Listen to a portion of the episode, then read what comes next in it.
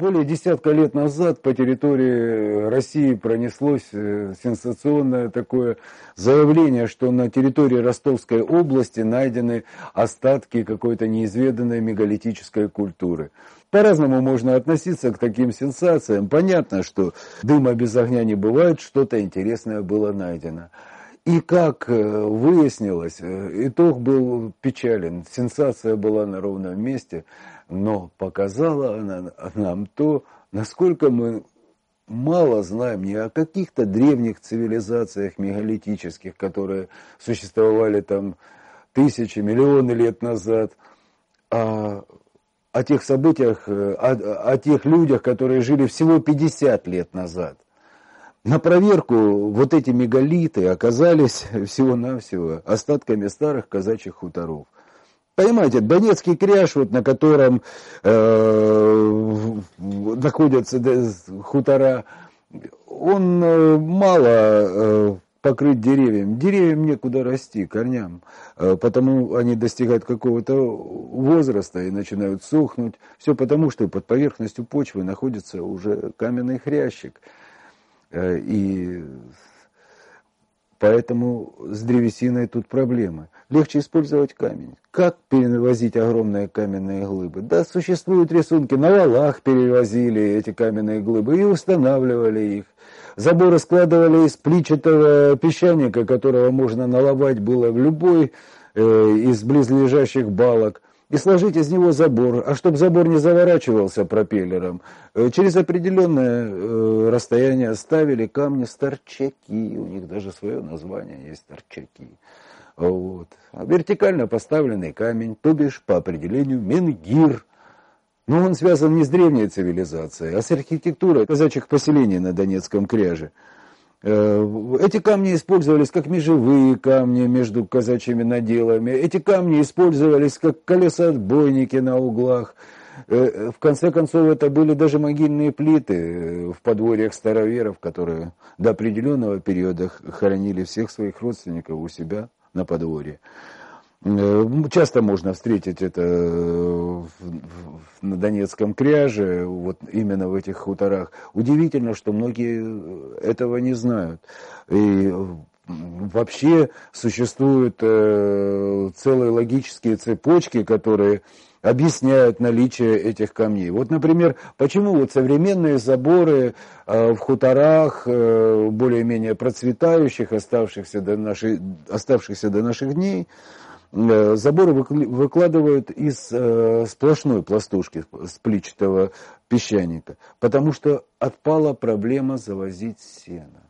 А когда у нас через каждые пять метров стояли старчаки, а между ними э, ряды пластушки, то можно было разобрать один пролет, завести во двор на валах стаги сена, а потом аккуратненько эту пластушку опять сложить.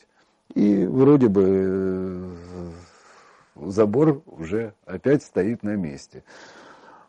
С этим связано э, чрезвычайно интересные заявления. Вот э, После публикации рассказов о путешествии э, множество читателей обращаются через форму обратной связи э, с э, странными заявлениями. Не могли вот эти камни люди примитивными инструментами обрабатывать. Речь идет о жерновах и о звездчатых молотилах, которых много сохранилось даже до настоящих до настоящего момента на территории Ростовской области. Более того, в звездчатых молотилах э, видят и звезду Давида в ее сечении.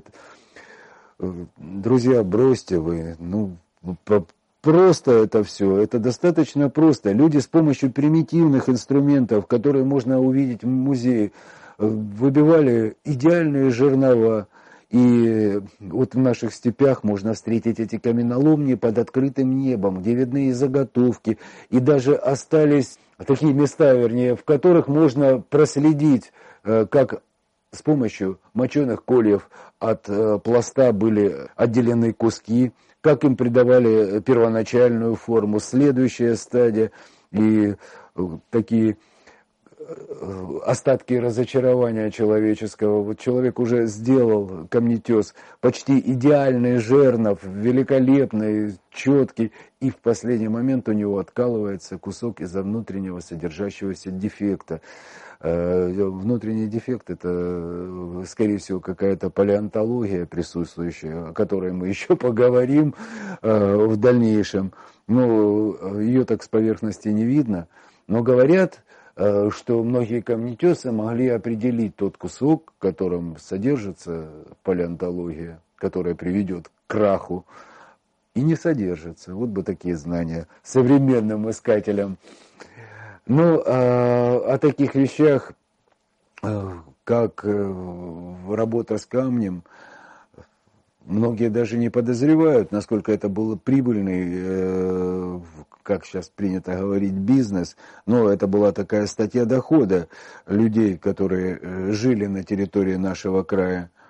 У нас, э, кроме камней, которые присутствуют на Донецком кряже, есть еще Донедонецкая возвышенная равнина, на которой встречаются россыпи кварцитов. Мы о них будем неоднократно говорить еще сегодня, потому что э, это чрезвычайно любопытные места. Здесь и история переплетается, и история древнего мира, и в этих россыпях кварцитов были найдены рисунки древних людей, которым более шести тысяч лет. Там же э, просто готовые палеонтологические музеи под открытым небом. Но кроме того, вот эти камни, кварциты, использовали еще э, в домашнем хозяйстве. Самые лучшие жернова делали из этого песчаника – он отличается от обыкновенного. Вот, ну что такое песчаник? Это песок, э, между частичками которого содержится какой-то мелкий материал, который служит цементом, который спаивает эти песчинки между собой, цементирует их. Это может быть соединение железа, и глина, и известняк, и кальцит. Ну, это может быть что угодно. В случае вот этого сливного кварцита, его называют жерновым, сливным кварцитом, Э, здесь две частички, э, две песчинки э, не связаны цементом, а они просто, находясь в среде высокоминерализованных растворов, обрастают таким же материалом, как и сами песчинки, двуокисью кремния. И в конце концов они сливаются друг с другом, и получается такой материал – который неправильно называют э, сливным песчаником, на самом деле это сливной кварцит, но он очень прочен, он, держит, он шершав и при этом великолепно перерабатывает зерно. Поэтому и сегодня даже в рекламе некоторых мельниц можно встретить у нас жернова из настоящего кварцита. Вообще от нашего незнания, э, даже ближайших событий, ну что говорить уже о каких-то протоцивилизациях, э, возникают такие нездоровые сенсации. Ну, например, э, на слуху такое название, как Петровский шлюз. Мол, Петр I на Дону строил шлюзы пытался соединить Дон с Волгой. Да, была у Петра такая попытка. И до этого была у султана Селима II попытка соединить Волгу с Доном.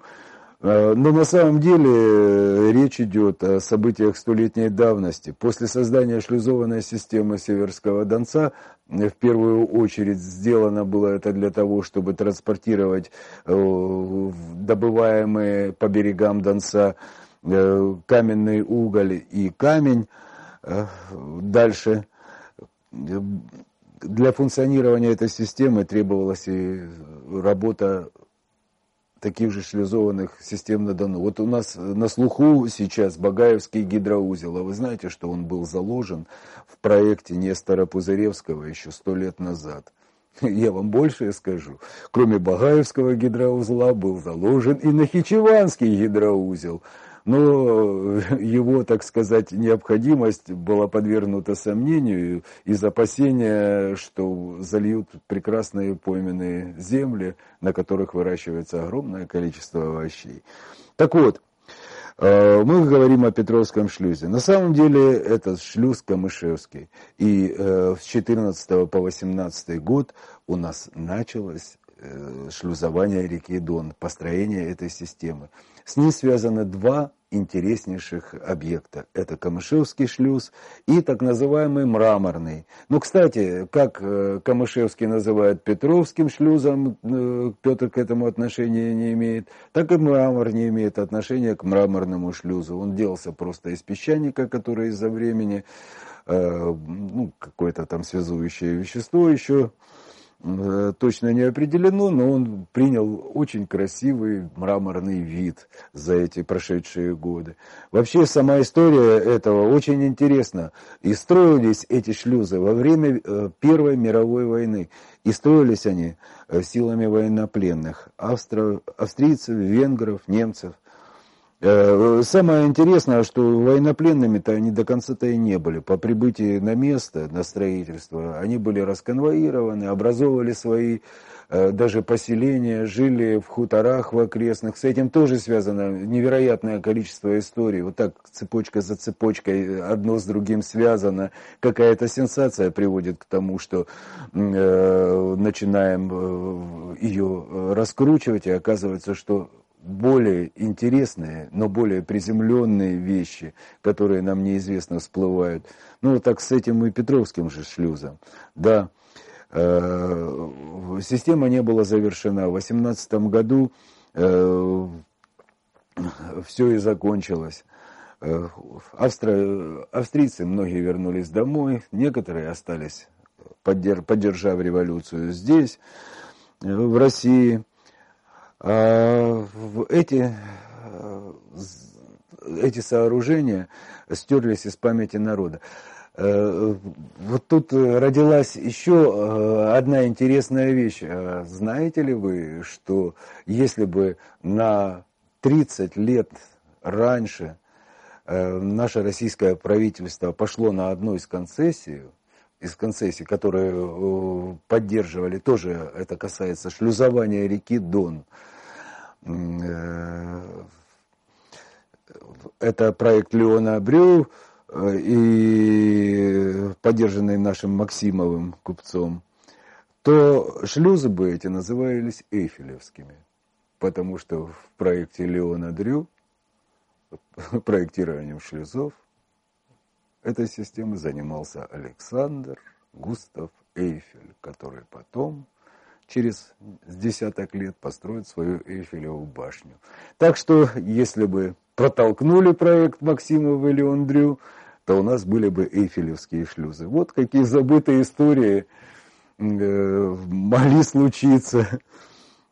Еще очень интересное э, есть э, такое суждение, что вот станица Цемлянская была затоплена Цемлянским водохранилищем. Нет, друзья, интересная часть и связанная с историей осталась на поверхности. Чекалина гора не была затоплена станица Цемлянской. Там сейчас раскинулась станица Хорошевская, которая до этого существовала в пяти километрах. Не буду вам забивать голову теми перемещениями, которые делались в попыхах во время заполнения бассейна Цемлянского водохранилища в 50-х годах 20 -го века. Скажу только одно.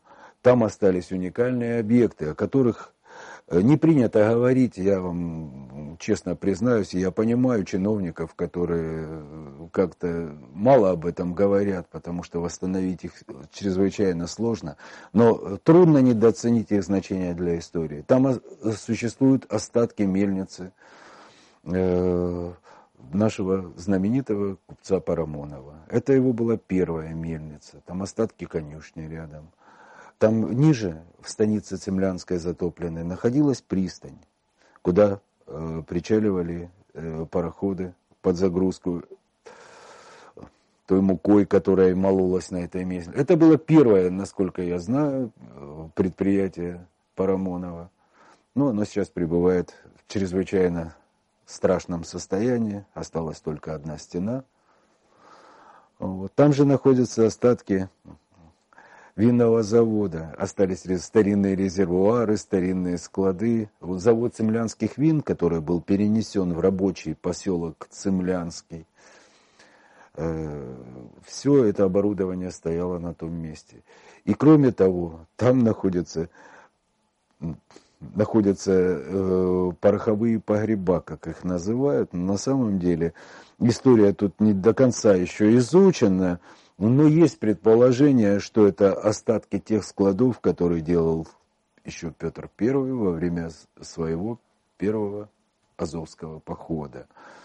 Ну, по крайней мере, э, документальных э, свидетельств не обнаружено, но это еще предмет исследования.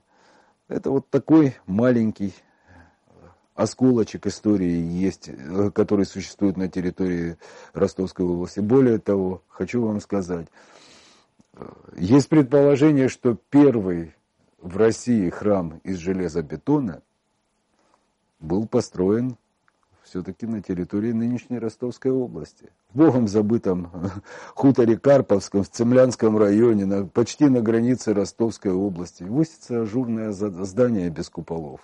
Оно было построено в 1914 году. А записной, первый храм железно, железобетонный, находящийся в Подмосковье, был построен только в 916. Так что здесь есть еще время для доказательств, для признания нашего первенства.